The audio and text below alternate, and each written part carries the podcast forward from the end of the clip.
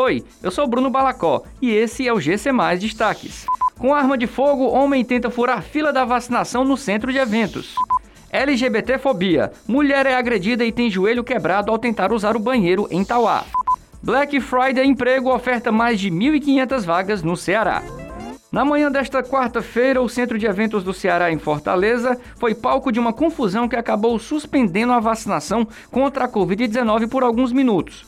Um homem que estava portando uma arma de fogo estava tentando furar a fila da vacina e acabou entrando em conflito com outras pessoas que estavam no local. A confusão aconteceu no local em que ficam as pessoas que estão esperando para receber o imunizante. A transista Milene Pereira de Souza, de 22 anos, foi agredida e chegou a ter o joelho quebrado por um homem que a impediu de usar um banheiro feminino em um estabelecimento. Segundo informações, a violência aconteceu porque o agressor achava que ela não estava com roupas adequadas para entrar no local, já que ele classificou as vestimentas como masculinas. O caso aconteceu no último domingo durante uma seresta na cidade de Itauá, no sertão dos Inhamuns, no Ceará.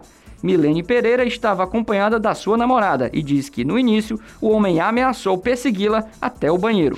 As pessoas no Ceará que estão procurando uma oportunidade de trabalho já podem se preparar. Na próxima sexta-feira, o IDT vai promover o Black Friday Emprego. Durante a data, o órgão vai ofertar mais de 1.500 vagas para diversas empresas do estado. A iniciativa tem como finalidade agilizar os processos seletivos e encaminhar os profissionais para as oportunidades de trabalho.